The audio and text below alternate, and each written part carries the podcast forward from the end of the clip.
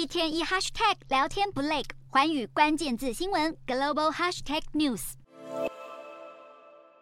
卡努台风日前侵袭北韩，由于当地基础建设不够稳固，森林又遭到滥伐，因此任何天灾都可能带来严重后果。晒出金正恩视察台风灾区的照片。北韩官方媒体报道，金正恩已经前往第一线，并亲自督导军方抢救重要农作物。然而，与此同时，南韩国家情报院却指称，截至七月，今年已经有大约两百四十人因为饥饿死亡。人民饥饿问题当前，金家政权却一心都是研发飞弹，因此民生问题可能点燃治安疑虑。南韩国家情报院五月向国会报告时表示，北韩境内严重刑案已经激增三倍，其中包括抢夺物资、投掷土制炸弹等重大犯罪行为。甚至有消息人士指出，北韩平壤一带一两个月前曾经发生炸弹恐攻事件。虽然南韩当局表示没有发现恐攻迹象，但一连串重大案件数量激增，也让专家推测